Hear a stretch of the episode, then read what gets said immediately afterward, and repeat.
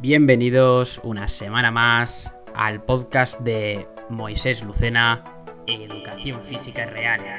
para maestros y maestras reales como tú. Educación, experiencias, reflexiones, evaluación, oposiciones, salud.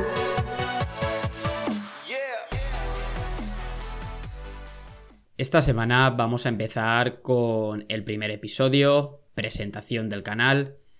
y vamos a hablar, pues, en esencia, de cuál es el origen de este canal, quién soy yo, por qué ha nacido, con qué idea, y sobre todo qué enfoque va a tener estos episodios de los que se va a componer el canal, sobre qué vamos a tratar dentro del área de educación física, cómo lo vamos a abordar, etc. Así que allá vamos.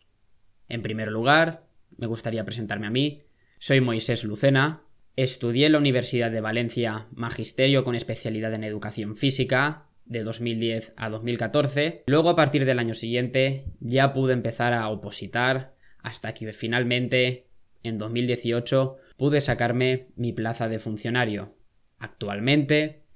ejerzo de maestro en mi destino definitivo en la provincia de Alicante.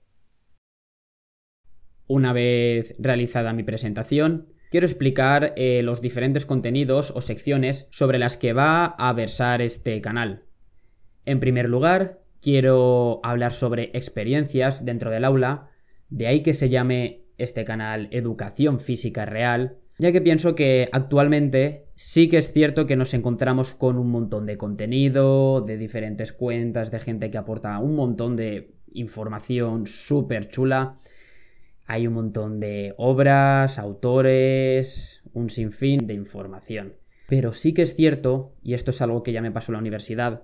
que creo que muchas veces nos falta ese enfoque práctico o ese enfoque que nos pueda ayudar a entender un poco mejor la educación física desde una perspectiva más práctica sobre todo pues para la gente que aún no ha empezado a trabajar, está acabando la carrera, está preparándose la oposición, creo que puede ser de gran ayuda y si ya estás trabajando para seguir completando pues tu formación, ya que esta formación nunca se termina, sino que pienso que un buen profesional y un buen maestro, por supuesto, está destinado a seguir formándose, reinventándose y absorbiendo contenido hasta el último día de, tus clases. Por lo tanto, pienso que nos puede ayudar a todos desde diferentes enfoques. Y esto nació pues desde que empecé yo a trabajar, la verdad, recuerdo como el primer día que consolidé eh, estaba pues súper curtido y nutrido en cuanto a formación teórica, me sabía un montón de autores, me sabía la teoría del temario de la oposición, cómo hacer supuestos prácticos y la verdad es que cuando empecé a trabajar la idea que tenía de cómo se iba a llevar a cabo fue bastante distinta y ahí empecé a realizarme preguntas. Es cierto que no terminé del todo contento con la formación que había recibido en la universidad, pero bueno, sabía que podía solventarlo, ¿no? Conforme empezara a trabajar. No obstante, este tema lo trataremos también en otro episodio que dará mucho de qué hablar pero en resumidas cuentas, sí que quiero decir que la idea principal es aportar contenido real, con experiencias o propuestas que se hayan llevado a cabo en la vida real, algunas por mi parte, otras por algunos compañeros, o propuestas que sí que tenga pensadas llevar en un medio plazo, en un corto plazo, en función de las características del con el que estoy ahora, o de alumnos que tengo, etcétera. Pero en esencia es eso, dar un enfoque que cuando lo oigáis digáis, esto puede ayudarme, puede servirme. Luego, por otro lado, eh, hablaremos sobre algunos temas que pueden incitar a la reflexión. Me considero, la verdad, una persona bastante reflexiva a la hora de pensar las cosas, llevarlas a cabo, el cómo, el por qué, está bien hecho, es objetivo, es práctico. Y la verdad que nuestra área de educación física por unos motivos u otros, la verdad que es una asignatura que está abierta pues a mucha reflexión, a mucho debate y son algunos de estos temas o estos tópicos que quiero poner en tela de juicio para que entre todos podamos debatirlos, hablar y dar un enfoque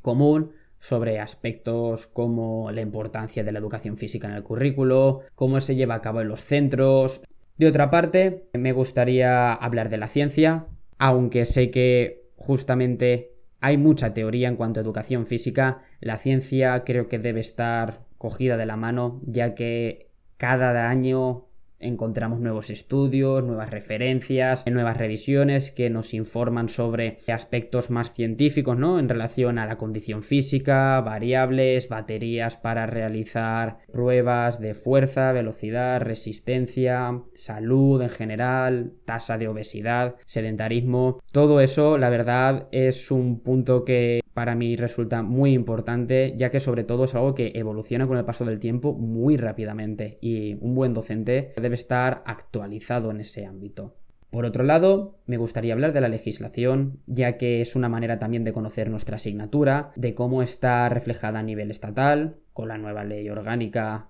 aunque parece que se vaya a cambiar. Sí que es importante aún así conocer cuál es su peso, su papel, cómo podemos abordarla desde el ámbito educativo, también sobre las oposiciones. Las oposiciones estos últimos años para mí la verdad han estado muy presentes en mi día a día y creo que puedo aportar muchos consejos, muchas ideas que ayuden ya no a estudiar mejor o a resumir mejor los temas o cualquier otro aspecto que te pueda ayudar un preparador o una academia, sino cómo abordarlo psicológicamente, ya que creo que se nos prepara para resumir el temario, para hacer supuestos, una buena programación, y eso está muy bien, pero creo que también es muy importante saber cómo abordar todo esto psicológicamente, sobre todo en la actualidad cuando Estamos bombardeados frecuentemente sobre comentarios de Facebook, fake news, eh, informaciones de aquí, de allá, a media, medias verdades, que hace que a veces pues te genere eh, mucha incertidumbre, a veces frustración, pues no sabes si lo que estás haciendo vale la pena, lo estás haciendo bien. Y creo que es importante, es, de hecho creo que un porcentaje importante de tu producto final lo va a determinar el tiempo en el que dediques a realmente a trabajar y olvidar todas estas, o no hacer caso a todos estos comentarios negativos, dejarse llevar por gente que puede lastrarte un poco a nivel anímico, etcétera. Por otro lado, me gustaría hablar de las TIC, ya que si de por sí es importante en educación primaria y en educación física, la situación actual que nos ha tocado vivir con el COVID-19 nos ha propiciado aún más a hacer uso de ellas, aunque he de decir de antemano que soy un partidario de su uso responsable, más como un medio y no como un fin, como decía un buen docente de la universidad. Es decir, soy partidario de usar las TIC de una manera práctica y efectiva, por supuesto, pero no soy para nada partidario de abordar a los niños, a aplicaciones, uso de pantallas, etcétera, ya que creo que el papel fundamental de la educación física en un primer momento es pues volver al enfoque natural de ella, es decir, que los niños aprendan, que jueguen, se diviertan. Y sí que es verdad que hace unas décadas se vehiculizaban mucho las TIC desde la educación ya que era algo emergente, nuevo, que debíamos enseñar. Pero en una situación como ahora en la que ya tienen los alumnos, los niños y las niñas mucha más formación, se exponen muchas más horas a las pantallas, ¿realmente debemos abordarles con tantas aplicaciones dentro de la escuela? ¿O realmente deberíamos hacer lo contrario?